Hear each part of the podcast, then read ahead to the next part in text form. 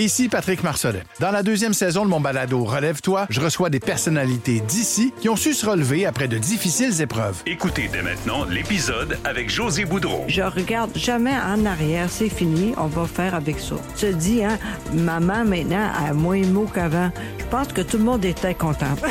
Relève-toi, disponible dans la section balado du site web de votre station Cogeco Média. Présenté par le regroupement des centres de prévention du suicide du Québec. Ensemble, tissons l'espoir.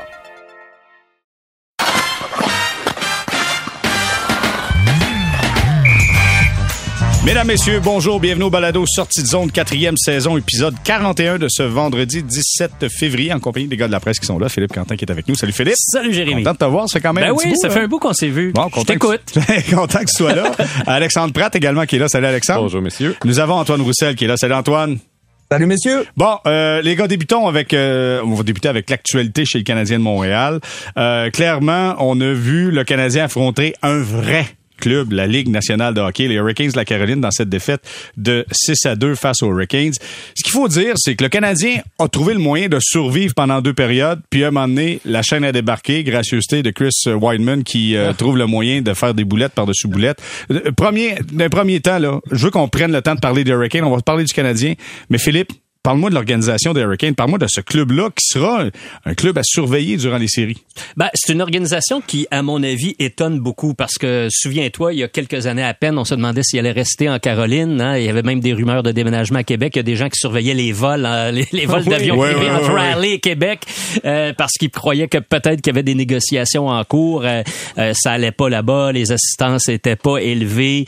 Euh, c'est une organisation qui s'en, semblait s'en aller vraiment, vraiment vers le bas. Puis tout à coup, il y a eu un renversement de situation, un nouveau propriétaire. Il a pas fait l'unanimité en partant. Est-ce qu'il y avait assez de sous, tout ça? On sait que les Canadiens ont même fait une offre hostile, voulant peut-être profiter des reins moins solides. On s'est aperçu que c'était pas le cas, qu'ils avaient des reins très, très solides. Les Hurricanes ont pu garder Sébastien Nao.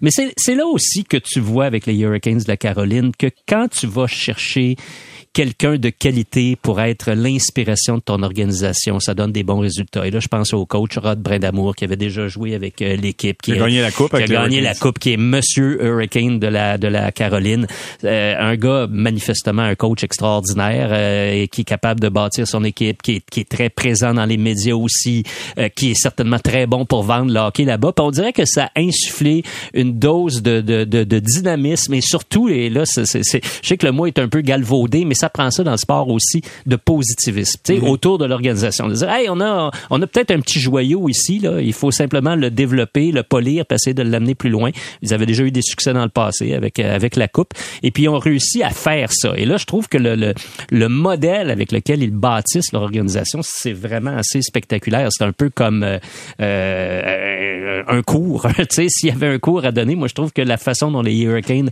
les Hurricanes euh, bâtissent ça, c'est vraiment très, très bien. Font confiance au repêchage, garder leurs joueurs quand ils ont été euh, euh, la cible d'offres hostiles de d'autres équipes. Donc, le Canadien euh, ont pris un risque avec Kotkaniemi aussi, mais c'est un risque sur du plus long terme. Puis quand tu es une équipe comme celle-là qui est déjà solide, tu peux te permettre ce genre de choses. Alors, c'est une très, très bonne équipe de hockey. C'est une belle organisation. Puis je pense qu'ils doivent aussi beaucoup à, à Don Cherry euh, parce que quand The ils ont bunch of jerks. Ouais, quand, quand Don Cherry, là, après leur petite célébration en séries éliminatoires, les, les Hurricanes, quand ils gagnaient un match où c'était pas en série, je Ah, pense que c'était saison même avant régulière, saison ouais. régulière. Puis là, Cherry s'est mis à se moquer d'eux. Puis là, eux autres, ils ont saisi l'occasion. Ils ont fait des t-shirts Bunch of Jerks. Ça leur a donné comme une identité. Ils sont devenus l'équipe dont tout le monde parlait dans la Ligue nationale. Il y a eu un buzz, leur compte Twitter. Tu ils ont vraiment bâti des choses. Alors, tu sais, quand on dit dans le sport, dans la vie, saisir l'occasion. Ils se font insulter, bang, ils ont viré ça. Été extraordinaire. Pour dire qu'ils sont sur cette ère d'aller depuis ce temps Ouais, euh, Alexandre? Ben, c'est une équipe extrêmement bien bâtie et ce qu'il a dû faire des autres, c'est qu'elle a vraiment mieux repêché que toutes les autres équipes. Euh, on, on dit souvent, ah, faut avoir un choix dans les deux, dans les trois premiers, puis on construit autour de ça. Eux, il y en ont eu un, là, Svechnikov, qui était absolument dominant hier. Sa présence physique était comme tout à fait dans une autre ligue de ce qu'on a vu. Mais ils ont aussi euh, eu beaucoup de succès avec des choix plus lointains. Tu sais, Sébastien Nao, il y a quand même pas mal d'équipes qui sont passées par-dessus. Martin Nekash, euh, Seth Jarvis. euh, et- Jarvis, trois buts hier dans le match d'ailleurs. non, non, exactement. Donc, ils ont un excellent. En fait, le noyau de cette équipe-là est jeune. Et ce qui les distingue, c'est que ils ont été capables de les soutenir par euh, la génération précédente. Les joueurs qui ont 28, 29, 30 ans, notamment Jacob Slavin, là, qui est vraiment un des 10 meilleurs défenseurs de la Ligue. Là. Et euh, ils sont soutenus par un groupe plus vieux, mais qui est bon. Si le Canadien, par exemple, avait bien repêché entre 2010-2015, il aurait un noyau de joueurs présentement qui a comme 27, 28, 29 ans, puis qui serait capable d'enlever de la pression sur Suzuki, sur Caulfield, sur Goulet. Le Canadien n'a pas de joueurs, presque pas de joueurs dans ce noyau, dans ce groupe d'âge-là. Et les Hurricanes, après ça, sont allés greffer des bons vétérans, tu sais, Jordan Stahl, Brent Burns autour d'eux. Ils ont vraiment une équipe construite sur trois groupes d'âge, un petit peu comme les Bruins de Boston en 2019. Puis moi, je pense que c'est le bon modèle pour avoir du succès dans la Ligue nationale de hockey. Donc, la fougue des jeunes, un noyau de 27-28 ans qui est performant, puis des vétérans qui ont du caractère puis qui viennent épauler. Antoine, t'es affronté les Hurricanes de la Caroline. Et juste en passant, puis Antoine, tu seras le premier à répondre peut-être à, cette question-là avant que tu me fasses la description des Hurricanes. Est-ce que vous avez trouvé ça ordinaire que le propriétaire, hier, parce qu'on faisait une célébration à Cam Ward, euh, on, a, on, le mettait dans le temple de la renommée des Hurricanes, qui arrive avec la casquette, le, survêtement sportif, un, je sais pas, je, me semble que t'es un proprio, il me semble que t'es supposé te projeter une image que, qui est plus, qui est plus que ça. Je sais pas, euh, Antoine, toi, ça t'a agacé? Je sais pas si t'as vu les images, là. Non, ça m'a pas agacé, mais au moins il était là. Euh, Toujours bien ça de fait, t'as raison. Euh, écoute, le nombre de fois où tu as des joueurs importants pour l'organisation, puis le propriétaire ou le directeur général sont pas là, des, ça arrive, puis je trouve que ça marque un petit peu le, le respect que certains directeurs généraux ou propriétaires peuvent avoir envers leurs joueurs. Euh, euh, comme Lou Lamoriello, ça arrive jamais qu'il manque des, des moments marquants pour ses joueurs. du moins, c'est ça que je me fais dire. Puis c'est, je trouve que ça, ça marque un petit peu ton organisation. Fait que son accoutrement, écoute, ça m'a ça m'a pas fait un pli. J'étais juste content qu'il soit là pour euh, euh, pour Cam Ward. C'est une belle équipe. C'est comme vous, euh, je pense que vous l'avez super bien décrit. Puis moi, j'aime ça qu'en fait, ça arrive en vague, comme vous l'avez si, si bien décrit. Puis ils sont sais, des Derek Stepan, Paul Stachny pour appuyer, tu sais, tous ces jeunes-là. Puis ça en prend, tu sais, souvent quand tu as des jeunes qui arrivent dans cette ligue-là, pense que, tu sais, tout arrive facilement. Euh, je parle, tu sais, faire les séries, euh, on pense que c'est facile, mais euh, tu t'en parleras aux nombreuses équipes qui sont remplies de jeunes. Faire les séries, c'est une autre paire de manches que de jouer dans une nationale. Puis, puis là, après ça, si tu parles de gagner en série, ça te prend vraiment un noyau puis un, groupe euh, un groupe de, de, joueurs qui soient capables de d'élever leur, leur niveau de jeu d'un cran. Puis ça, tu le fais quand tu es bien entouré, tu sais, quand tu as un bon tuteur, euh, quelqu'un qui te prend euh, euh, sous son sous ton aile pendant un petit bout. Puis après ça, ben c'est ces joueurs-là qui prennent le, le leadership, comme Shechnikov hier, comme vous l'avez dit, il était il était dominant là, physiquement, c'était c'était impressionnant. Même qu'à 6 à 5 à 2, je me suis dit qu'il faudrait peut-être qu'il se calme un peu, sans ça, ce, ce game-là, ça va dégénérer. Ben ça fait dégénérer même un petit il y a eu un bout de temps. Puis vous savez ce que j'ai aimé hier par rapport à ça, à un moment donné, d'ailleurs, euh, Shechnikov commençait à frapper tout le monde. Puis Suzuki est allé le voir. Oui, je sais pas ouais, si, ouais, je l'ai vu. Suzuki l'a pogné, il a dit. puis là, je me suis dit, ça y est, ça, ça se bat. Mais j'ai tellement aimé ça de Suzuki, là. Tu sais, qu'il aille le voir, il disait, hey, let's go, là. Ou je sais pas ce qu'il lui a dit. Il lui a peut-être dit, hey, Big, c'est 5 à, 5 à 2, relax. Euh, Vous nous mangez tout rond. Peux-tu calmer un petit brin? je sais pas, mais euh, Chechnikov, c'est tout qu'un joueur de hockey pour de vrai. Puis euh, c'est de valeur qu'on le voit pas plus souvent là, à, la TV. Puis j'ai l'impression que le fait qu'il joue pour les Hurricanes, ben on le voit un petit peu moins par rapport à ça. Mais clairement, moi, ce, que, ce qui m'a impressionné des Hurricanes, c'est la rapidité d'exécution. Écoute, un, ils sont toujours sa rondelle, mais toujours, toujours, toujours.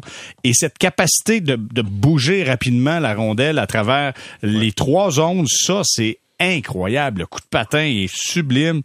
Je vous le dis, je regardais les Hurricanes, là, mais écoute, ça peut être un club qui peut prétendre à gagner la Coupe Stanley. Là. Ah, c'est sûr. On est rendu tu, là, tu regardes le classement, ben, tu regardes le classement général. Ils sont, deuxième là, en arrière de, de, Boston. Ils ont devancé les Devils, Toronto, Tampa Bay. Puis on dirait qu'ils prennent une, une vitesse aussi. Puis quand tu vois un gars comme c'est Brent Birds d'ailleurs qui, qui, a traversé à peu près ah, euh, tout Qui a traversé cinq comptes genre en zone défensive du Canadien. Oui, puis ce gars-là, on le sait, c'est un gagnant. Et puis euh, ça inspire, je pense, une équipe aussi. Les joueurs aiment ça quand un vétéran réussit un gros coup comme celui celui-là, ça rallie un peu, euh, un peu tout le monde. Alors oui, ils vont être surveillés maintenant. Euh, attention, hein, je me souviens d'une année, on disait ça du Lightning de Tampa Bay, puis on, ils, sont ils sont sortir trouvés en quatre, contre les ben Blue oui. Jackets de Columbus en première ronde, puis bing bang boom, c'était fini. Alors les séries, c'est une autre dynamique quand ça commence, mais c'est sûr que tu vas arriver en série sur un élan, et s'il continue comme ça jusqu'à la fin de la saison, ce sera le cas. Est-ce qu'on peut se faire un petit onglet, euh, je chiale? Je veux juste, écoute, c'est le fun d'être. Que serait un podcast sans, Sans un onglet je chiale? OK. Là, honnêtement, Chris Weidman, sincèrement, là, je sais que le gars, il est, il est très, très bon dans le vestiaire. Je- et puis, j'ai remplacé Danny Dubé. Je l'ai rencontré à Columbus. Le gars, il est avenant, gentil, sympathique. Mais hier, il était mauvais, mais mauvais. Et là, sur un but, sur le but, entre autres, que Burns s'amène au filet, là, il a trouvé le moyen de donner un double échec à Jonathan Drouin au lieu d'aller dans le centre de la patinoire. Il y a des, écoute, directement relié à lui, au moins trois buts. Je comprends là qu'il est fin, mais à un moment donné, il faut que ça arrête. Là. Il était pas, il était pas de niveau hier avec, avec les Hurricanes de Caroline. là. Hier, honnêtement, c'est la pire période que j'ai vue d'un joueur du Canadien cette année. Il a fini avec une punition absolument stupide, là, un double échec dans le dos, pas rapport. Là. Il y avait même pas. C'était complètement hors jeu. Il y a eu moins 4, puis dans le moins 4, il est probablement responsable directement de trois débuts. Et, hey, il y a eu un 2 contre 1. Il est allé... Ben oui, Plutôt que de ben prendre oui. le porteur de la rondelle, il est allé prendre le gars qui descendait à droite. Il, fait signe, il que- fait signe à son coéquipier. Hey, prends le gars qui savait que la rondelle, le gars il est en arrière. Pensant que Belzile était pour Hey, revenir à temps pour être capable de prendre. Mais voyons donc. Bon, le jeu à la fin, on s'en fout, là, c'était comme 4-2 ou 5-2. Il y avait plus de chance, là. il a raté la rondelle. Mais quand Burns est rentré dans le centre de la zone, là, c'est- mais il était sais, complètement Il voulait pas y aller, là, ça le tentait pas, là. Fait que, tu sais, c'est- c'est triste, mais ce gars-là n'est plus de calibre. Il y a encore un contrat pour la saison prochaine. Ouch. Je sais pas, Ouch. je sais pas trop c'est quoi l'option, mais mais moi j'ai été vraiment déçu de lui hier parce que écoute, tu parles d'un vétéran ici. Là, euh, Barron est sorti de l'alignement. Tu joues à 5. Tu sais, tu dis, OK, là, t'as peut-être une chance de revenir, là, tu sais, de façon permanente dans l'alignement, Mm. puis de faire ta marque jusqu'à la fin d'année. Tu sais, tu vas gagner du temps de glace, puis peut-être que tu vas faire ta place pour te convaincre l'état-major de te garder l'année prochaine, comme est en train de le faire Harvey Pinard, par exemple. Puis tu rates une chance comme ça avec la pire période de la saison. Franchement décevant. OK, Antoine, euh, je dis pas que c'est Ah, les, arrivé. gars, les gars, je vous trouve dur en mots. Ah ben vas-y, était- vas-y, vas-y, réagis. Non, mais euh, tu sais, de- je trouve que j'aime pas ça être aussi, euh, tu sais, euh, tranchant, tu sais, sur une performance. J'aime ça juger, tu sais, sur euh, sur une plus longue période quand, euh, tu sais, j'évalue un gars. C'est sûr qu'hier c'était définitivement pas euh, sa meilleure game, puis il va être le premier à te le, à te le dire. Je pense que sincèrement, en tant que joueur, tu veux avoir une constance, puis tu veux pas que tes moins bonnes games, ça soit trop loin de ce que tu apportes d'habitude, mais ça arrive, là. Euh, tu demanderas à n'importe quel joueur, euh, si t'en joues 80, euh, il y en aura peut-être C'est sûr. euh, 20 très bonnes. Après ça, il va en avoir 30 corrects, puis le, après ça, un petit peu moins. Je trouve que des fois, c'est, euh, c'est, ça a été difficile hier, mais moi, comment je vois la game d'hier, ça a été plus difficile pour les vétérans en général, pas pour les jeunes. Genre, en fait, c'est ça que je me, j'ai remarqué. Les vétérans faisaient des revirements hier. À outrance, que ce soit Armia, que ce soit Wideman, ça arrivait, là, ça, ça avait, puis ça changeait le- l'élan du match. Puis c'est, souvent on dit, dans le cas de- des jeunes, euh, Ah, c'est, une, une défaite qui va les faire grandir, mais c'est pas eux autres qui ont fait, non, mais qui, qui ont fait les erreurs. C'est les plus vieux. Puis moi, je, vous savez que j'adore les, euh, les vétérans dans une équipe. Mais là, il faut quand même rendre à César ce qui est à César. C'est les, c'est les vétérans qui t'ont tiré dans le pied hier. là. Ben écoute, j'aime ça, tu sais, au lieu de blâmer un gars, tu blâmes tous les vétérans. J'aime bien ça, c'est bon, Antoine. Numéro un. Ouais, on- j'y- J'y vais, j'y vais sur le sur le large, mais c'est vrai, tu sais, c'est ça que j'ai remarqué. Souvent, Armia hier, il arrivait, par exemple, en zone neutre, il y avait rien, il y avait aucun jeu autour de lui. Il y avait trois ou quatre euh, Hurricanes, puis il essayait de, de garder la rondelle, puis à la place de l'envoyer dans le fond, puis tu sais comme on dit, euh, pour vivre un autre jour, pour euh, faire une vilaine traduction dans l'anglicisme, mais c'est ça pareil. Des fois, il faut juste que tu envoies le puck dans le fond parce que c'est le meilleur jeu ou le jeu le plus safe. Puis hier, ils étaient- c'était 2-2. Puis les Hurricanes, ils n'avaient pas leur meilleur match. Pour de vrai, tu sais, c'est une machine bien huilée, mais c'est pas normal que le Canadien, après deux périodes, là, ils soient encore dans ce match-là, là, pour, de vrai. Puis cette équipe-là a sous-performé pendant deux périodes. Puis j'aurais aimé ça savoir la discussion qu'il y a eu dans la chambre parce que ça a dû revoler un peu. là. Tu sais, quand tu regardes les deux, les, euh, les deux organisations, les gars, ils ont dû dire, voyons, ça n'a pas de bon sens. Puis Mais, en mais deux- moi, je trouve ça normal. Je trouve ça normal que. Je suis pas étonné que ce soit 2-2 après deux périodes parce que tu vois souvent ça dans une saison de hockey. Là. Quand une équipe qui a pas d'équipe, comme le Canadien à l'heure actuelle, là, c'est une équipe avec des- beaucoup de joueurs de la Ligue américaine, des vétérans qui sont pas dans des projets à long terme. Les joueurs de l'autre bord là, sont pas fous. Ils regardent l'alignement avant le début du match. Ah, ils ont fait pour acquis. Hein? Ben oui, ben voyons donc, Non, c'est mais sûr. Antoine, c'est les sûr. gars de la Ligue nationale, C'est ils font pas ça. Ben, tout, le ça. monde, Ben, tout le monde fait ça. Alors là, tout à coup, bon, après 2-2, oui, quand c'est 2-2, après deux périodes, Ah, les on gars disent, machine, bon, on va, on va juste peser un petit peu sur l'accélérateur. Mais tu sais, c'est une tendance humaine dans le sport professionnel de prendre un adversaire à la légère. Euh, ça arrive dans tous les sports. Tu le vois au football, dans la NFL, tu le vois au hockey, tu le vois au basket.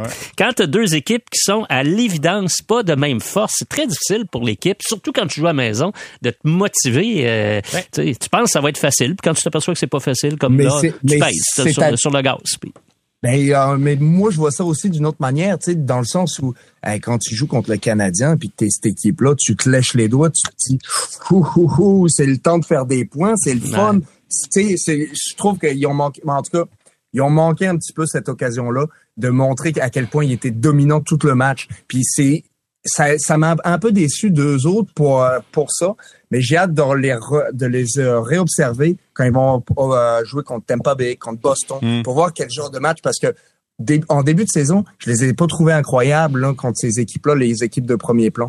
Mais mais mais il y en a un euh, qui a l'air d'y avoir cru un petit peu longtemps, c'est quand même Martin Saint-Louis qui a quand même piqué une pas pire colère. hein. En Quand il a troisième son là. temps d'arrêt. Ouais, c'est quoi, deux buts en 1,48, je pense? Ouais, je me souvenais pas d'avoir en vu trois minutes, à peu près. Saint-Louis, À peu près, euh, ouais. J'essayais de lire sur les lèvres, là, c'était un petit peu difficile. Malheureusement, je n'ai pas ce talent, mais j'aurais bien aimé l'avoir parce qu'il il était vraiment fâché. OK, tu mais- voyais qu'il y croyait. là. Antoine, quand un coach demande un temps d'arrêt comme ça, puis on, on sent qu'il qu'il, qu'il enguirlande les joueurs, là, habituellement, ça, ils disent quoi, les coachs? Ben, le coach va. Il y en a qui parleront pas beaucoup. Il y en a qui. euh, J'ai eu déjà eu des coachs qui bon les gars on respire, on relaxe, on, se remet dedans. Il- ça prend un temps pour que tout le monde sur le banc, euh, se, se remette en. euh, je sais pas, dire en genre, mais tu sais, se, calme parce que des fois ça tout va vite. Hein. Des fois tu peux me donner comme on le voit souvent, ça arrive que tu donnes un, deux, trois buts. Puis dans tous les matchs de la Ligue nationale, tu le vois souvent. Fait que des fois, un temps d'arrêt, c'est OK, on, se repose, puis tu peux, tu as la chance de remettre les joueurs que tu veux contre l'équipe ben, contre les trios de l'équipe adverse. Donc, ça te donne cette, cette opportunité-là. Mais souvent, un coach, euh, il y en a qui disent de se réveiller. euh, J'en ai déjà eu un, euh, Travis Green, qui qui mâchait pas ses mots. Là. Puis des fois, il avait bien raison. Pour de vrai, on n'était pas bon. On, on dormait au gaz. Puis souvent, c'est parce que les gars pouvaient arriver en, je sais pas, peut-être avant le match et euh, faisaient pas leur warm-up comme du monde, euh, arrivaient flat. euh, c'était euh, c'était pas un country club dans la chambre, mais euh, ça jasait, mais c'était pas prêt. Puis euh, ben ça, tu le vois, euh, tu le vois rapidement dans un match quand ça commence. Ah, J'ai l'impression, moi, que euh, tous ceux qui réagissent fortement au discours du coach quand il y a un temps d'arrêt, c'est les cinq qui vont embarquer sa glace. Les autres, bof, sont sur le banc, ça prend une petite gorgée d'eau. Pas l'impression qu'ils sont, c'est tout le monde qui est impliqué après un discours du coach après un temps d'arrêt. Euh, ben ça dépend de ta personnalité, ça c'est clair. OK, là. mais toi, si t'es sur le banc, t'aurais été euh, piqué à vif. Ben, j'aurais été piqué à vif. ça. déjà, se faire donner deux buts, ça m'est arrivé souvent. J'avais pas joué un chiffre dans un match et c'était déjà 2-0. Puis avec les Canucks, ça nous est arrivé là, euh, une multitude de, de fois. Puis je capotais, tu sais, t'étais sur le banc, t'es là, t'as pas fait un, t'as même pas mis le patin. C'est euh, déjà 2-0. Ça, c'est ça, c'est frustrant. Euh, OK, bon. Philippe, je commence avec toi. Qu'est-ce qui manque aux Canadiens pour devenir comme les Hurricanes la Caroline? Euh, le podcast dure combien de temps? Est-ce qu'il nous reste deux heures? On va y aller avec un résumé rapide, mettons, si t'es capable. Ben, il leur manque beaucoup de bons attaquants, beaucoup de bons défenseurs. Et il leur manque tellement, tellement de choses. Le Canadien, là, quand on regarde ça, là, ça va être long. Là. Faut pas, faut pas commencer à penser que l'an prochain, là, hey, on va aller chercher un joueur, puis un autre, puis on va boucher un trou là, puis on va être en, liste pour les séries éliminatoires. Là. Oublions ça. Là. Euh, ça arrivera pas. Même l'arrivée de Connor Bedard, là, Connor Bedard, ça va quand même être un joueur de 18 ans. C'est pas sûr. Tu sais, même s'il venait ici, c'est pas un sauveur c'est- arriver. L'équipe a beaucoup trop de problèmes. Vous parlez de, on parlait de, de Wideman euh, en, en début de match, mais il y en a d'autres qui n'ont pas leur place la Ligue nationale. Euh, les jeunes, oui, il y en a qui sont euh, qui sont très bons. Caulfield, ça, me semble être une valeur sûre. Mais je trouve qu'aujourd'hui, il y a tellement de questions à poser sur tellement de joueurs. Tu. Caulfield, tout le monde dit ah son épaule non non, il va revenir plus fort qu'avant son épaule, ça va être mieux. Josh Anderson, il est revenu plus fort de sa blessure à l'épaule. Peut-être, soit-on-le. Faut voir. C'est une blessure, c'est une blessure. c'est ça. ça. Suzuki, centre numéro un d'une équipe prétendante à la Coupe Stanley, oui ou non? Pas sûr encore, moi. Pas sûr que c'est vraiment le centre numéro un d'une équipe qui prétend sérieusement le centre numéro un d'une équipe qui prétend aux séries éliminatoires? Pas de doute Moi, là-dessus. je pense que oui, les gars. À, à la Coupe Stanley? Tu Ben, le vois, écoute, tu le euh, vois, là, centre numéro un du Canadien qui prétend à la Coupe Stanley. Ben, il a quand même, il faisait partie de l'équipe entière quand ils sont allés en finale de la Coupe. Ils n'ont pas gagné, mais euh, il y a eu un rôle important. Peut-être que Philippe Dano là, prenait le, gros de la, la, charge de travail en termes des, euh, des trios adverses, mais offensivement, euh, c'est eux autres qui ont fait le travail. Puis ça lui prend des joueurs. Tu sais, on peut pas. Je trouve que c'est, on, ça serait trop dur de juger à Nick Suzuki en ce moment puis de dire, ah, il, est, il est pas assez dominant. Mais tu sais, je veux dire, puis j'enlève rien à Raphaël Harvey Pinard. Mais tu sais, c'est euh, c'est pas Caulfield non plus. Euh, tu sais, c'est pas c'est pas des joueurs, c'est pas un joueur de premier premier plan. Puis je le dis vraiment. Euh, je l'adore, Raphaël. Je vous en ai déjà parlé à quel point je l'aime. Puis je pense qu'il va avoir une méchante belle carrière. Mais euh, il, ça regorge pas de, de joueurs qui, qui débordent de talent dans cette équipe-là pour l'épauler. Ben, en fait, en plus, hier, Kirby Dack n'était pas là. Kirby Dack, habituellement, centre du deuxième trio, qui prend de bonnes minutes aussi, qui amène quelque chose offensivement, n'était pas du match. Et Rem Pitlick qui a embarqué à sa place. C'est Josh Anderson, c'est pas un gars de premier trio, je m'excuse. Bon, en tout cas, pas dans mon livre à moi. Moi, je trouve que son, euh, son quotient intellectuel sur la glace, c'est un excellent joueur. Il, il, est dominant sur plein d'aspects, puis je me compare pas en mais je le trouve tu sais, des fois, sa prise de décision, c'est pas euh, la prise de décision d'un gars de premier trio. Sais, euh, si tu descends tranquillement, tu sais, il en manque plein. Mais Nick Suzuki, là, tu sais, euh, il est pas épaulé euh, comme peut l'être Brad Marchand, c'est pas et puis David Pasternak, là.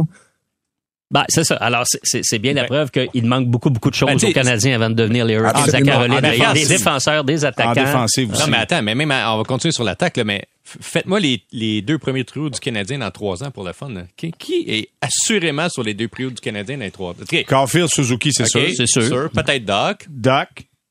Doc, c'est sûr.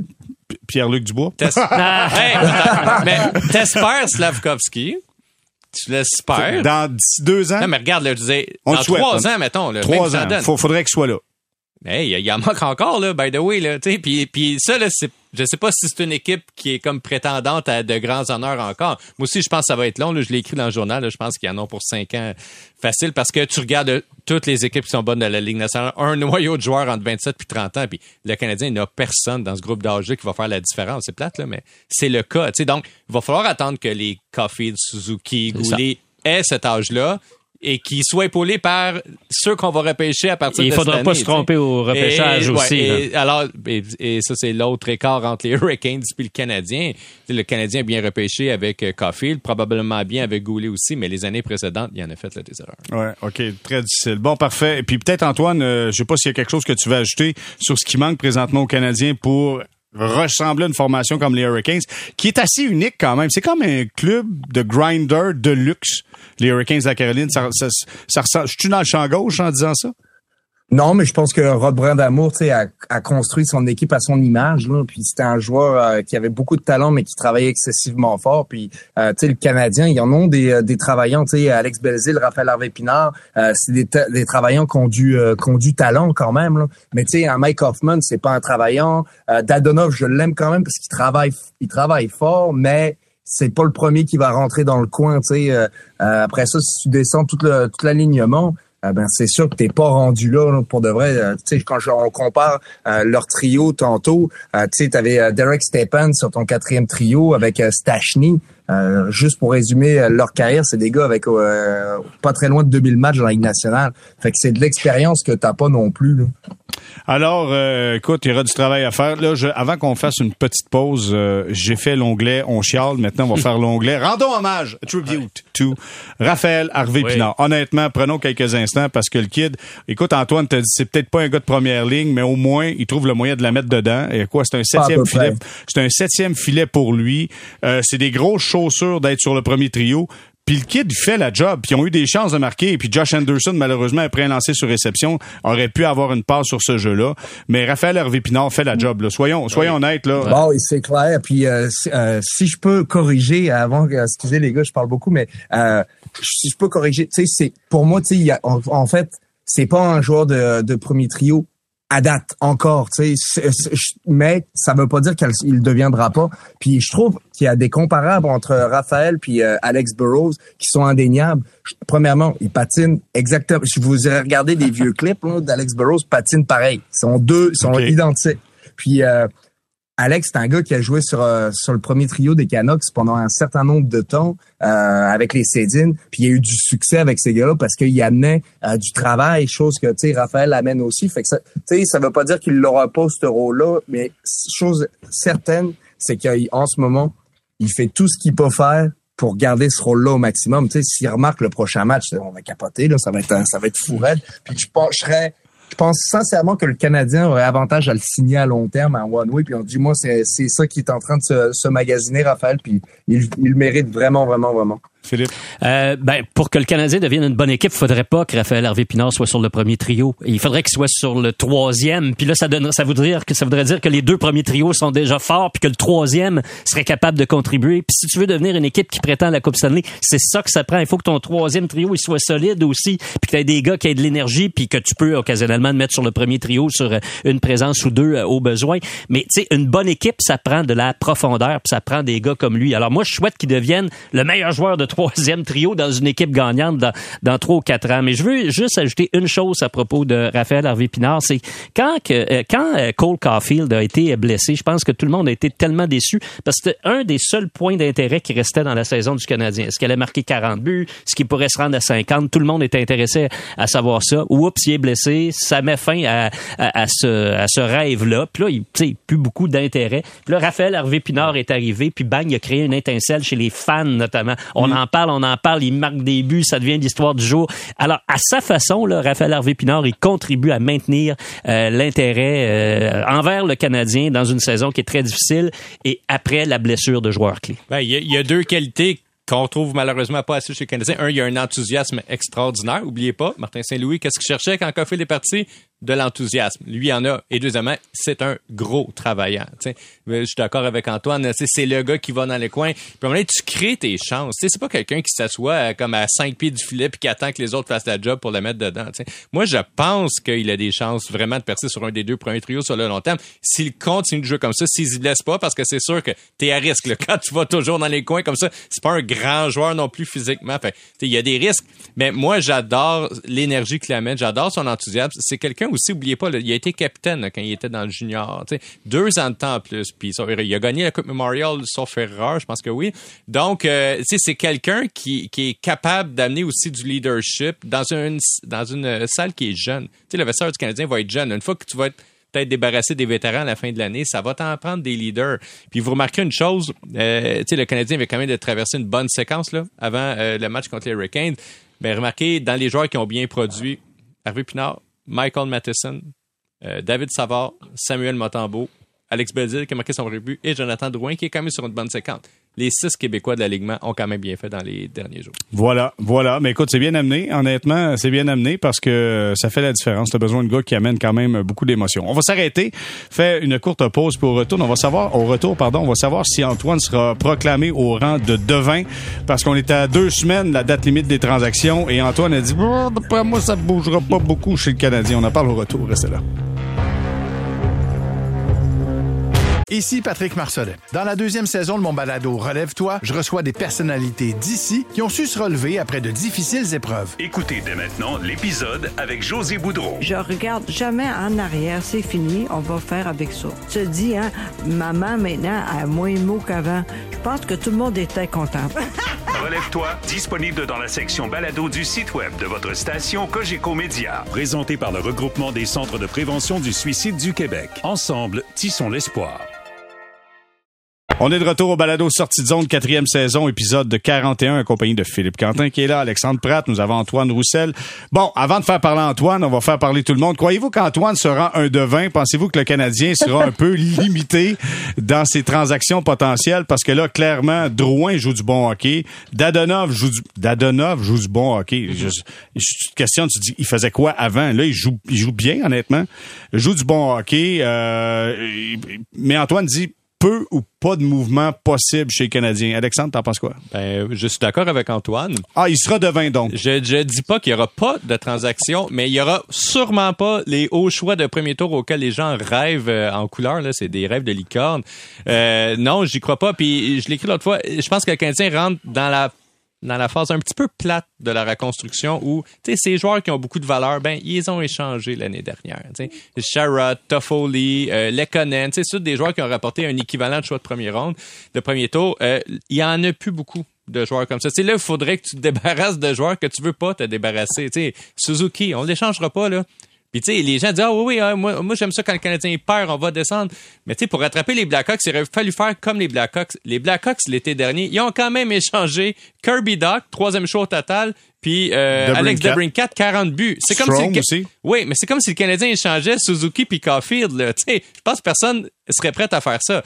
Donc, il y a plus tant de joueurs qui ont une grande valeur chez le Canadien. Tu sais, je pense que David Savard pourrait pourrait avoir une certaine valeur est un Québécois qui performe bien dans l'alignement, qui est un bon modèle pour les jeunes défenseurs. Tu sais, c'est pas le genre de joueur que tu veux nécessairement échanger à ce Fait que je suis d'accord avec Antoine. Je ne crois pas que le Canadien euh, va faire des emplettes comme l'année dernière. OK, parfait. Euh, Antoine, je veux savoir, euh, on est dans on est dans le, le, le, rêve de penser que Monahan va reprendre l'entraînement, va jouer quelques matchs, sera échangé. Même chose pour Joel Edmondson. On est dans le rêve, là?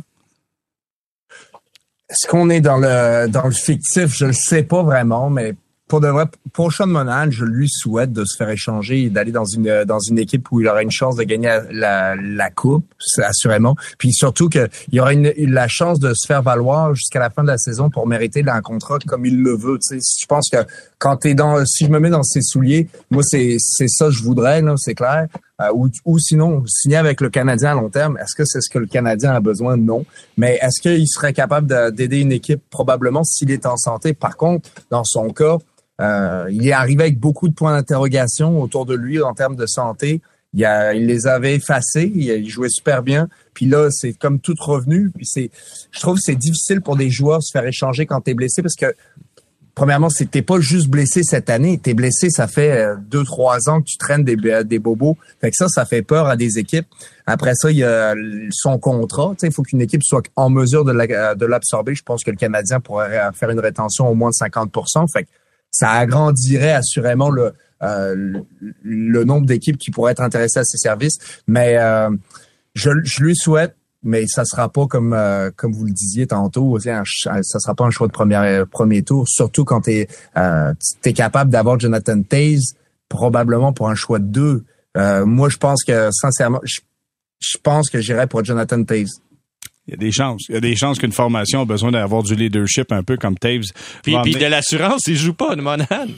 ah non, c'est ça, mais tu peux pas. Euh, Philippe, je veux savoir, dans le cas de Jonathan Drouin, là, présentement, comment tu le vois performer? Est-ce qu'il est en train de s'acheter une place pour la saison prochaine avec un club dans la Ligue nationale? C'est pas évident, je pense. Euh, oui, c'est sûr que c'est une belle période, là, plusieurs passes, puis euh, plusieurs mentions d'assistance, puis lui-même a mentionné qu'il aimerait ça, hein, attirer l'attention d'une équipe qui est prétendante à la Coupe Stanley. Mais je pense qu'encore une fois, faut être prudent. Je vois pas chez le Canadien là, des joueurs euh, qui pourraient vraiment intéresser une équipe qui veut euh, euh, gagner la Coupe Stanley. Regarde la liste des équipes qui peuvent gagner la Coupe Stanley. Là. Quand tu vas au classement, là, sais, est-ce qu'il y a un joueur chez le Canadien qui pourrait intéresser les Bruins de Boston? Ben, Suzuki. Non, non, non, ben, non, non, non, je parle pas, je parle pas de Suzuki. Je, parle, je parle des joueurs, je parle des joueurs de, de ceux qu'on vient de mentionner, là, les Edmondson, puis les Anderson, euh, puis les Dadonov, puis les Drouin. Tu sais, les gars. Je pense qu'il prendrait Anderson, mais il donnerait sûrement pas ce qu'on pense qu'on a. Est-ce qu'il voudrait vraiment? Alors tu regardes les autres équipes, Caroline, New Jersey, Toronto, Tampa Bay.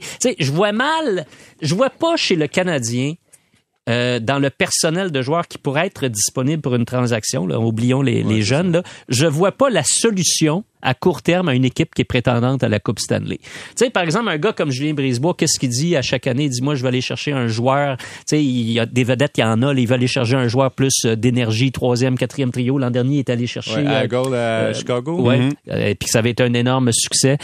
il veut il veut un gars de même. Est-ce qu'il y a un gars de même pour le Canadien à l'heure actuelle? Chez le Canadien, tu sais, il n'y a pas vraiment ça. Il n'y a pas de carte cachée, là. Non, il n'y a pas de carte cachée. Il n'y a personne que tu vas, à mon avis, pouvoir faire monter les enchères, un petit peu comme avec Chariot l'an dernier, tu as réussi. Chariot, c'est un peu de talent face ses gros gabarits, prendre la place. Euh, il avait disputé une finale de la Coupe Stanley avec euh, du succès là, il y a peu avec euh, le Canadien. Tu sais, il y avait, il y avait quelque chose il y avait à offrir. bagage ouais, c'est ça.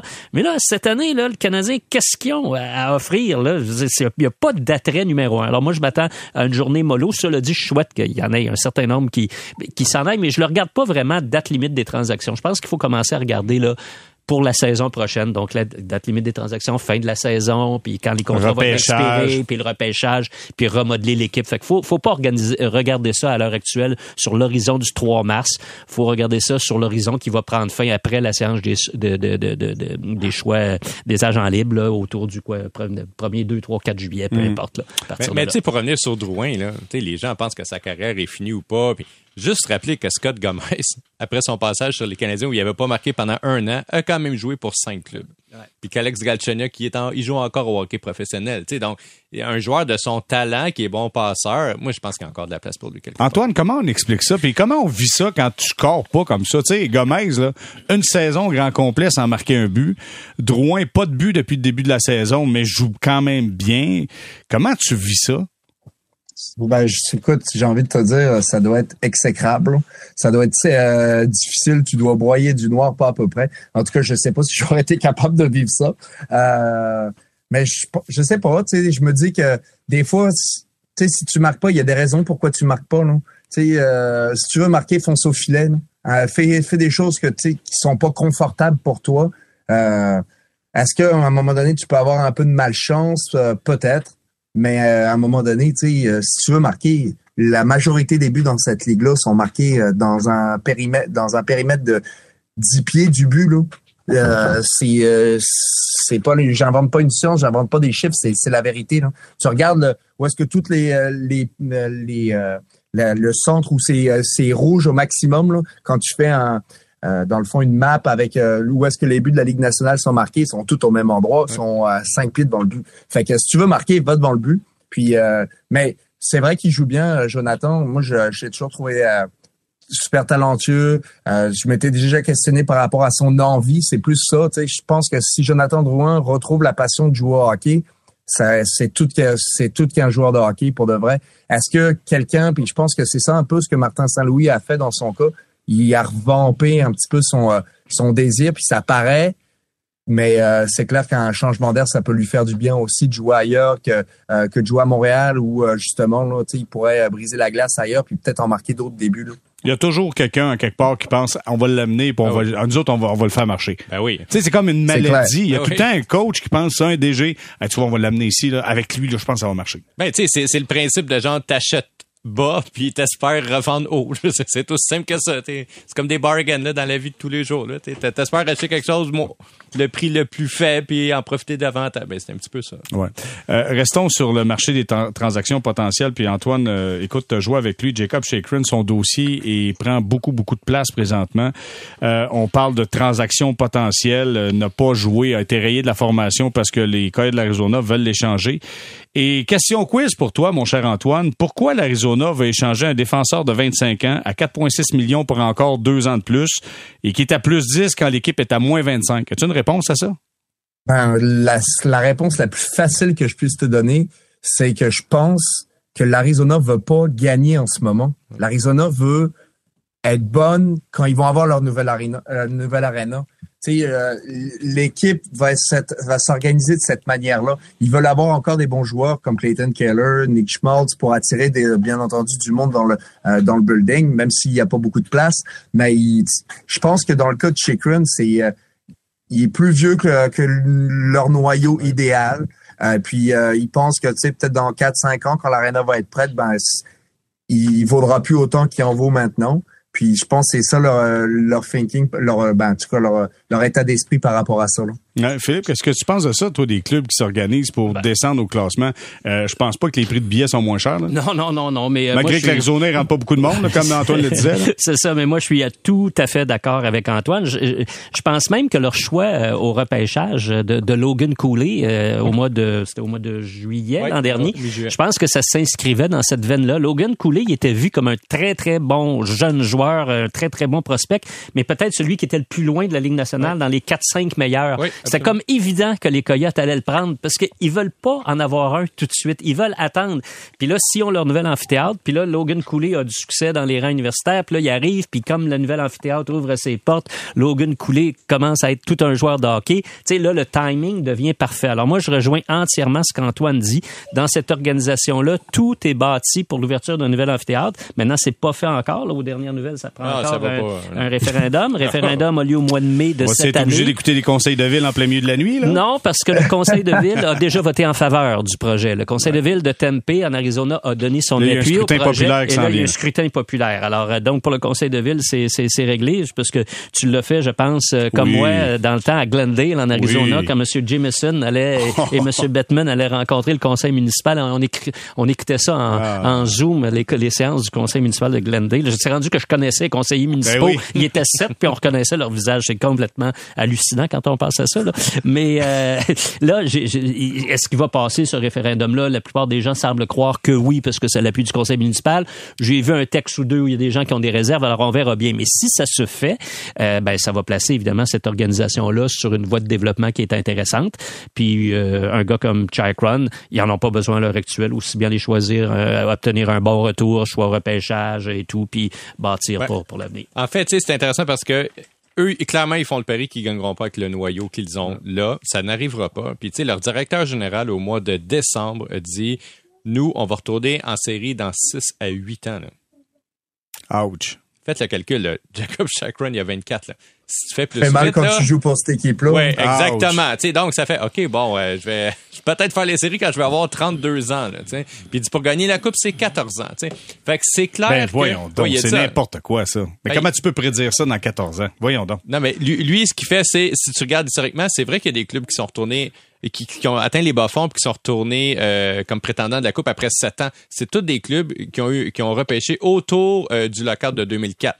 Il y en a qui ont repêché deux fois Comme au-dessus. ça te prend des Bon, joueurs d'exception. Oui, mais chez les clubs, par la suite, comme par exemple si tu prends Tampa Bay ou euh, Colorado, là, écoute, ça a été des méchantes longues reconstructions là, qui ont abouti après 11 à 14 ans. Donc, lui, il dit ça. Et quand tu regardes ça, tu dis, OK, mettons-le, on va mettre 5 ans avant de faire les séries. Chakron va être rendu à presque 30 ans. Le noyau autour duquel ils vont construire, c'est le Gun Cooley, puis c'est les autres joueurs qui auront au repêchage. C'est ceux qui repêchent à partir d'aujourd'hui. C'est exactement la même stratégie que Chicago, qui a échangé des joueurs. Tu sais, DeBrincat puis euh, Doc, là, c'est dans la fleur de l'âge qu'ils ont échangé. Et eux, ils misent sur la génération qui s'en vient. Écoutez, à Chicago, il n'y a aucun attaquant dans la formation actuelle qui est sous contrat pour dans deux saisons. C'est-à-dire, si tu pars, là, mettons la saison 24-25, là, il n'y a aucun attaquant sous contrat dans l'équipe. Ça vous donne quand même une idée d'où s'en vont ces deux équipes-là. T'as le goût de t'établir là. Tu sais, t'es Max Domi, tu dis, ah, je vais m'acheter une maison à Chicago, c'est le fun. Non, donc, euh, tu sais, quand on dit il n'y a pas de tanking, je m'excuse, c'est faux. C'est faux. Je veux dire, il y a au moins deux équipes qui, présentement, dans la Ligue nationale, ne font absolument rien pour améliorer leur alignement. Puis moi, ma crainte, on l'a vu au baseball de cette semaine, il a- ça a été un beau débat dans le baseball majeur. Tu sais, dans le baseball majeur, il y a 12 clubs qui commencent l'année, tu sais qu'ils ne feront pas les séries. Sûr, sûr, sûr. L'année dernière, j'ai fait mes prédictions au début d'année. Je pense que j'ai eu correctement les 14 clubs qui ont participé aux séries éliminatoires.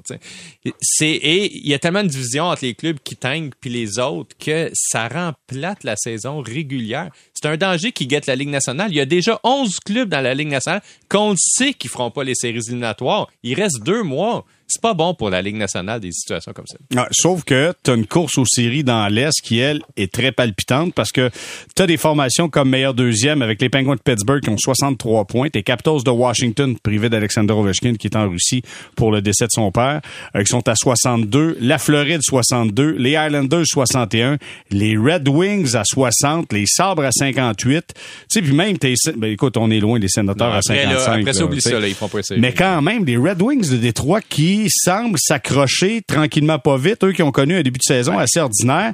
Euh, Antoine, on fait quoi? Dans, si t'es Steve Eiserman, là, on parlait de Larkin, on parlait d'échanger Bertuzzi. T'es acheteur ou vendeur quand t'es à trois, à deux points euh, d'être meilleur deuxième au même niveau que les Capitals de Washington?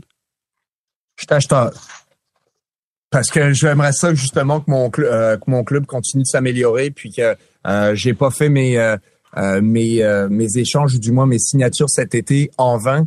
Euh, je veux donner, je veux insuffler à, à cette équipe-là un peu plus de, euh, qui passe à la prochaine étape, puis qui fasse les séries éliminatoires, parce que il n'y a pas meilleure école de hockey que les séries éliminatoires, pour de vrai. Puis on l'a vu, les équipes qui ont qui, euh, qui sont bâties chaque année pour faire les séries. Puis on en a glissé un mot rapidement avec les Hurricanes, mais pour venir sur eux autres, ils ont eu des euh, des déboires en séries éliminatoires, mais ça fait grandir tes joueurs à l'intérieur. C'est important des fois de pas avoir du succès, mais que tu gardes ton noyau, puis pas que tu exploses ton noyau trop rapidement. Puis dans leur cas, ben, ils n'ont pas eu un bon début de saison, mais ça ne veut pas dire que leur fin de saison pourrait pas euh, devenir transcendant puis faire la différence. Puis est-ce que tu ne pourrais pas ajouter un petit élément qui, euh, qui rajoute un petit peu d'essence sur le feu, puis à ce moment-là que tu, euh, tout le monde sur la ligne d'arrivée? Je pense que tu ça, le fais. Ça sera à voir parce que clairement, la course pour les équipes dans l'Est pour avoir une place pour les, meilleurs deuxièmes, c'est vraiment très, très serré. Hier, les Red Wings ont battu les Flames de Calgary 5 à 2. Les Flames de Calgary, qui est une formation tout puissante, est à 61 points, présentement troisième équipe repêchée. Il y a Alan Walsh qui a décidé de mettre un peu d'huile sur le feu à Calgary. Hein? On le sait, c'est comme une, c'est les Flames de Calgary. Un petit peu d'huile sur le feu, on en parle au retour, restez là.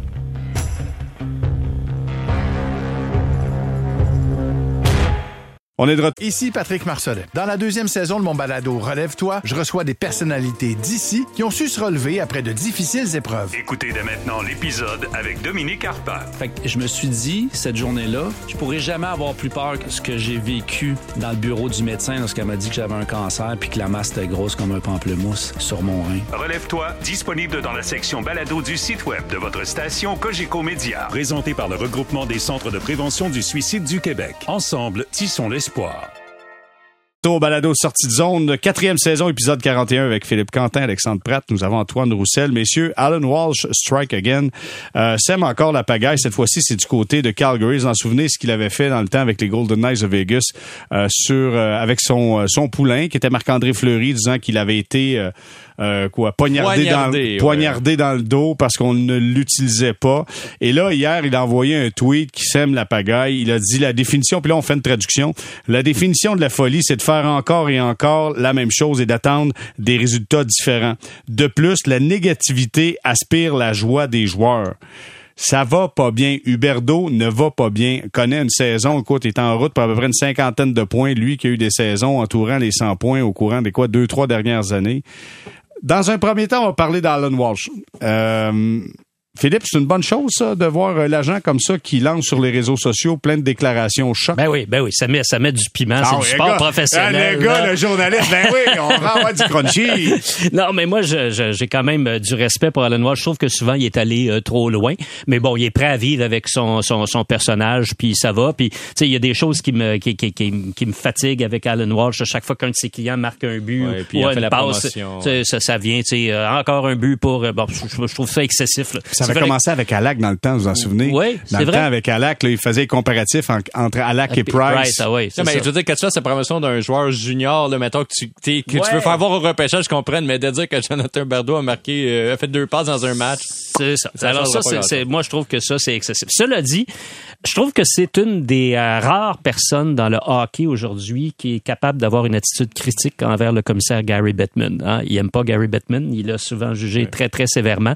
Puis ça, je trouve que ça prend ça parce que Bettman, il en parle, il emmène très, très large euh, dans, dans le hockey. Il emmène très large dans les médias aussi. Euh, euh, il est là depuis longtemps. Il connaît bien le tabac. Puis il est très, très peu remis en cause. Puis je pense qu'il doit être remis en cause sur un certain nombre de choses. Alors pour moi, Alan Walsh réussit à le faire. Puis ça, moi, je trouve que ça, ça prend ça. Ça prend des contre-pouvoirs dans la vie. Les pouvoirs, ben, quand il y a un pouvoir, il faut un contre-pouvoir. Puis Alan Walsh, il, il remplit ça.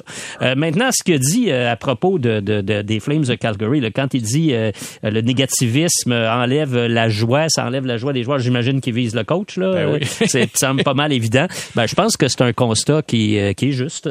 tu sais, je veux dire, ce- Sutter, là, à Calgary, est-ce que c'est vraiment un coach euh, moderne? Oui, il y a eu beaucoup, beaucoup de succès, euh, mais quand tu le vois encore, là, ce qu'il a fait cette année avec, Avec le, avec, avec ben Jacob. Pelletier, puis tout ça, euh, tu sais, tu peux te poser des questions là, sur la façon dont cette équipe-là est dirigée.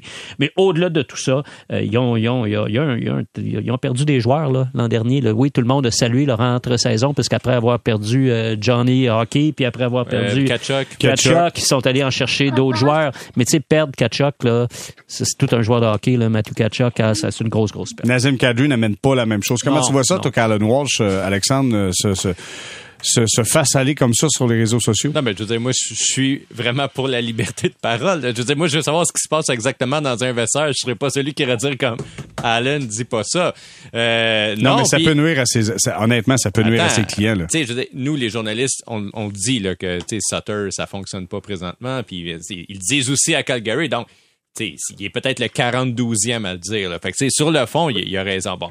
Après, il faut que tu gères euh, les attentes de ton client. Puis il y a un journaliste de Calgary qui, a- qui a parlé tantôt à Huberdo. Puis Huberdo, il a dit J'avais aucune idée qu'il était pour faire ça. Je me suis réveillé ce matin et j'avais beaucoup de notifications sur mon téléphone.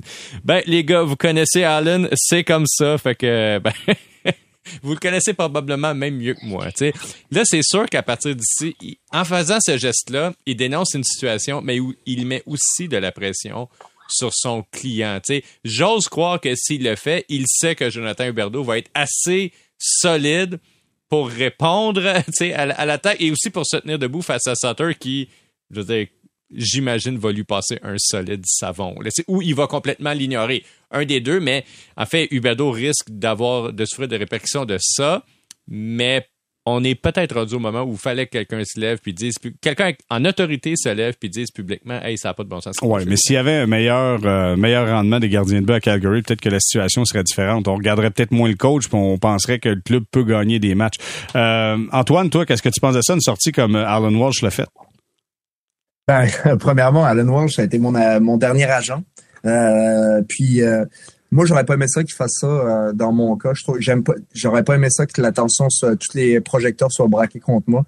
Puis euh, je leur ai parlé euh, dans le casque, c'est clair, si s'il avait fait quelque chose comme ça. Maintenant, c'est vrai que à Calgary, ben souvent là, les, leurs deux vedettes l'année passée, Tatchuk puis Johnny Hockey, sont pas partis pour rien.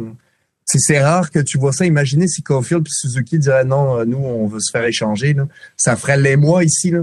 Puis euh, on se demanderait tous pourquoi ils veulent euh, ils veulent partir. Puis on essaierait de corriger le tir peut-être versus euh, tu si t'as une personne à faire sortir comparativement à deux qui remplissent ton ton aréna puis qui qui font en sorte que c'est excitant puis que l'année passée se sont rendus en série puis que c'était excitant de les voir là. Euh, puis ben maintenant ils sont plus là. Leur power play euh, était pas très bon depuis le début de l'année. Euh, c'est c'est difficile. Fait que ça a, une influence plus que euh, à partir de cette de cette année. Pour moi c'est une influence qui- qui commence depuis l'année dernière. Puis j'ai été surpris qu'on change pas de qu'on change pas de coach, qu'on change pas de direction, qu'on change pas de voix en arrière du banc pour euh, pour calmer tout ça puis euh, faire en sorte justement que ça soit le fun. Fait qu'en soi, je comprends un peu ce que Allen a fait. Euh, maintenant, j'aimerais pas ça que ça si j'avais été dans son, dans cette équipe-là, que ça soit mon agent, j'aurais pas aimé ça non plus. Je voudrais pas voir ça, Antoine, quand tu parles dans le casque de quelqu'un. Ça doit être intense, euh, j'imagine. Intense pas mal.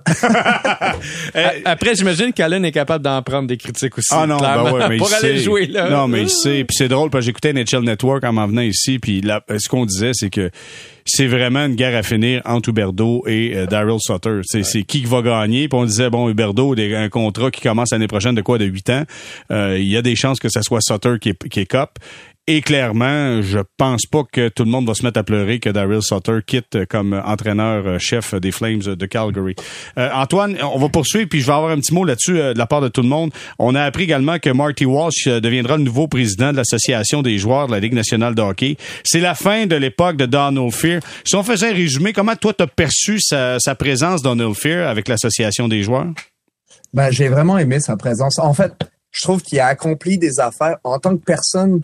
Je trouvais pas que c'était nécessairement une personne incroyable. Tu sais, je l'ai rencontré à plusieurs reprises, puis je trouvais que, tu sais, il, y en avait juste pour les euh, pour les All Stars. Puis, puis là, je veux pas que, que, tu sais, vous pensez que j'ai un ego, mais j'aimais ça, j'aimais ça avoir une discussion puis partager mon opinion sur certains aspects parce que je trouvais que il se préoccupait seulement des gars de, de premier trio, puis ça me dérangeait parce que moi, je trouvais que euh, tu on, on est 700 dans cette ligue-là, c'est pas juste, il y en a pas juste des superstars. Puis je trouve que la façon dont la, ligue nationale s'est construite, ben ça a fermé le le puis euh, on s'entend là, tu sais, c'est euh, je vais dire classe moyenne de la ligue nationale, mais je veux dire les, euh, c'est pas la classe moyenne de Monsieur, Madame, tout le monde, mais dans la ligue nationale, t'as les gars qui font euh, 10 millions, après ça t'as les gars qui font entre euh, 2 puis 4, puis après ça t'as les gars qui euh, qui rentrent dans la ligue nationale. Puis je trouve que les actions qu'il a faites, ça a rétrécit l'espace pour la classe moyenne de la Ligue nationale. Puis t'as juste à penser à ce que comment une équipe comme Toronto est gérée. Matthews, Barner, Tavares, c'est eux qui font euh, le, plus d'argent. Puis après ça, t'en as plus beaucoup des gars euh, euh, qui, qui font des deux ou quatre parce qu'ils ont pas d'espace. Fait que les autres, ils ont préféré garder leur star versus garder comparativement garder leur leur profondeur puis là ils espèrent trouver euh, des bons joueurs ici et là pour le salaire minimum, en espérant que des Marc Giordano de ce monde veulent tous jouer à, euh, à Toronto. Fait que ça, c'est le, pour moi, c'est le côté négatif qui a amené à, l'association des joueurs. Puis, euh, mais le côté positif, je trouve que il a amené en soi des joueurs que, comme moi, mettons que quand je rêvais à la Ligue nationale, puis je me comparais à Steve Béjean, ben tu sais, Steve, il a une carrière incroyable, puis pense que tu sais il a fait du salaire minimum toute sa carrière ou si je peux me tromper un petit peu plus puis ben ça s'est rapproché tu sais il a permis à des gars comme moi de peut-être d'en faire plus aussi fait que ça ça a deux tranchants puis il a fait en sorte aussi que les gars de toute la ligue nationale euh, aient une retraite garantie. Puis pour moi là, c'est son meilleur coup pour de vrai là, euh, que à partir de 62 ans, euh, peu importe si tu es euh, flambé tout ton argent, ben euh, les gars sont pas tous éduqué par rapport à ça. Donc, à 62 ans, peu importe le nombre de matchs que tu as joué dans la nationale, tu as, accès à une retraite. Et comment c'est fait? C'est divisé en tranches de 20 matchs. Fait qu'à chaque tranche de 20 matchs, tu as un certain montant. Puis, euh, puis c'est jusqu'à un maximum. Puis ça, j'ai trouvé ça vraiment bon parce que, comme je disais, s'il y a des gars qui joueront pas nécessairement dans la nationale 10 ans, mais au moins, ils auront joué 3-4 ans, ben, ils auront un petit quelque chose quand même quand ils auront 62 ans parce qu'ils auront permis à cette ligue-là de, de grandir puis de s'améliorer. Puis, ben, c'est un petit peu le retour, euh, le retour de l'ascenseur. Fait que pour moi, j'ai toujours trouvé ça le fun que ça, ça c'est son meilleur coup parce que c'est la façon de redonner un petit peu aux, aux joueurs qui font le salaire minimum ou d'entrée ou un petit peu plus, mais qu'ils n'ont pas nécessairement le statut des All-Stars de ce monde. Mmh. Ah, c'est intéressant comme propos. Sauf que Donald Fear, vu de l'extérieur, on croyait que c'était pour être un homme de fer face à Gary Bettman, puis ça n'a pas été le cas. Non, son grand mérite, je pense, euh, outre la pension, là, qui est une revendication historique des joueurs de la Ligue nationale, ça se bat pour ça depuis Doug Harvey dans les années 50, là, faut, faut le dire, puis c'était un problème avec Eagleson puis tout ça. Donc bravo euh, si c'est réglé, puis Antoine vient d'en faire une démonstration éloquente. Là. Euh, puis bravo aussi pour avoir euh, remis de l'ordre dans l'association des joueurs de la Ligue nationale de hockey parce que ça a été un méchant panier de crabe pendant des années là avant son arrivée. Alors ça c'est deux grands accomplissements pour lui. En revanche, et tu viens de le dire, moi je pense que la personne qui va le plus s'ennuyer euh, de lui c'est Gary Bettman parce que j'ai trouvé que dans toutes les négociations où ils se sont retrouvés face à face, Bettman a gagné sur toute la ligne. Il a gagné, Bettman a obtenu tout ce qu'il voulait. Les joueurs ont toujours accepté des reculs. Hein, quand il est arrivé, euh, les revenus c'était divisé 57 pour les joueurs, 43 pour les propriétaires. Bettman veut, a proposé qu'on inverse le pourcentage. Finalement, ça a été réglé à 50-50, mais gros revers pour les joueurs qui ont perdu 7 des, des revenus. Euh, les joueurs voulaient aller aux Jeux olympiques, qui ont même pas réussi à régler ça dans l'autre convention collective. Finalement, ils l'ont fait dans la subséquente, mais encore une fois, c'était une demande des joueurs, ça n'a pas été réglé. Euh, a toujours gagné. Alors moi, j'ai trouvé que euh, comparativement à la force qu'il avait montré dans le baseball majeur, hein, malheureusement, on se souvient de lui euh, de façon très, très négative à Montréal parce que la grève dans le baseball en 1994 qui a le championnat et potentiellement une participation à aux Expos, c'était Donald Fair qui était le président ou directeur pardon de l'association des joueurs. Donc là, c'était hein, euh, dans le baseball majeur le point sur la table, puis des conflits de travail, puis, finalement ils ont gagné. Hein, ils ont tout le temps gagné. Les joueurs, là, la, la, la, convention collective que les propriétaires avaient voulu imposer, ça a été renversé par les tribunaux, puis les joueurs sont, sont sortis avec les grands honneurs dans la, la négociation suivante. On n'a pas vu ça du tout dans le hockey. Je sais pas est-ce que c'est parce que les joueurs de hockey, de façon historique, étaient moins militants que les joueurs de baseball. Au baseball, c'est certainement le syndicat le plus militant dans le sport oui, euh, professionnel. Avec, avec aussi le désavantage que il n'y a pas vraiment de plafond. Il y en a un plafond, le mais taxe de luxe, mais il y a d'immenses aussi écarts entre les clubs riches et les pauvres. Mais il en reste pas moins que, euh, pour moi, le, le, patronat a été le gagnant des conventions collectives. Alors, les joueurs ont semblé prêts à vivre avec ça, avec certains accommodements, parce que oui, les salaires ont augmenté, la business a augmenté. Mais je ne sais pas au bout du compte, les joueurs à qui ils doivent, euh, ils doivent surtout rendre hommage pour leur augmentation de revenus. Est-ce que c'est en raison de la convention collective ou parce que Gary Bettman et son équipe ont fait tout un travail dans l'augmentation des revenus. Ils ont fait passer la Ligue nationale d'une business avec des revenus d'un milliard à 4, 4, 5 milliards par année? C'est tout un job. Ça, on l'oublie souvent, mais c'est pour ça qu'il est, propriétaire, qu'il est populaire auprès des propriétaires, Gary Bettman. là. C'est parce qu'il a fait augmenter les revenus. Ouais, en terminant- Alors, un héritage... Euh, euh, Mi-figue, ouais, mi-raisin. Voilà, voilà. OK. Euh, en terminant, Alexandre, euh, Marty Walsh, qui était secrétaire au travail euh, aux États-Unis, américain, donc, euh, écoute, tu as ça, tu, tu, possèdes maintenant les rênes de l'Association des joueurs de la Ligue nationale de hockey. Il n'y a pas tant de conflits en vue. Comment, je ne sais pas quelle position il peut prendre présentement, à part peut-être pour les Olympiques. Ça peut être un dossier qui est primordial pour lui. Euh, J'ai hâte de voir comment il va gérer la franchise de l'Arizona également. Tu sais, les joueurs, quand tu dis euh, on va gagner la Coupe cette année dans 14 ans, puis on fera pas les séries pendant, euh, pendant 6 ans encore. Ben, je- je comment tu vois ça, la vue de terme, Walsh? À court terme, je pense qu'il va avoir à gérer euh, un petit peu son image auprès des joueurs parce que c'est quand même quelqu'un qui a frayé avec la, la haute société là, et euh, notamment avec le maire euh, quand il était maire euh, à Boston. Exact. Euh, donc il a frayé avec euh, les Jacobs qui sont les propriétaires des Bruins. Il a même reçu des, euh, des cotisations, pas des cotisations, comment dire, un don politique. Des dons. ça? Voilà, voilà, Ouais, des contribution, des, des des contributions, contributions politiques là, je veux dire, de la famille propriétaire des Bruins. C'est sûr qu'au niveau de l'apparence, c'est- je veux dire, il va avoir des croûtes à manger un petit peu pour commencer son mandat.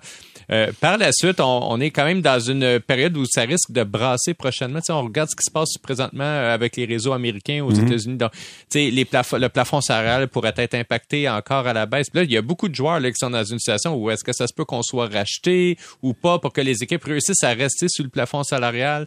J'ai hâte de voir. Moi, j'ai l'impression qu'il va avoir une approche pragmatique, un petit peu comme Donald Fair, donc de chercher des compromis plutôt que d'être un, militant qui va pousser les joueurs à faire euh, des moyens de pression, à faire une grève ou à pousser les propriétaires à faire un local. Moi, je pense que je pense que ça va être le pragmatisme. De façon générale, je suis pragmatique et en faveur du pragmatisme. Donc, le plus longtemps qu'on aura sans conflit de travail, le mieux ce sera pour le hockey et pour nous tous. J'en suis convaincu et je suis convaincu que c'est une opinion qui est partagée par l'ensemble des partisans de la Ligue nationale de. Voilà ce qui complète ce balado sortie zone. Gros merci à Philippe Quentin d'avoir été Merci. Jérémy. beaucoup, Salut, Philippe. Antoine. Salut, Merci Alexandre également. Ça Plaisir. fut un plaisir. Merci Antoine. Au plaisir de se reparler, mon cher Antoine. Merci la gang, c'était le fun de vous jaser comme d'habitude. Merci, au revoir. Donc, euh, ce qui complète ce balado sortie de zone de ce vendredi 17 février. On se reparle en début de semaine prochaine.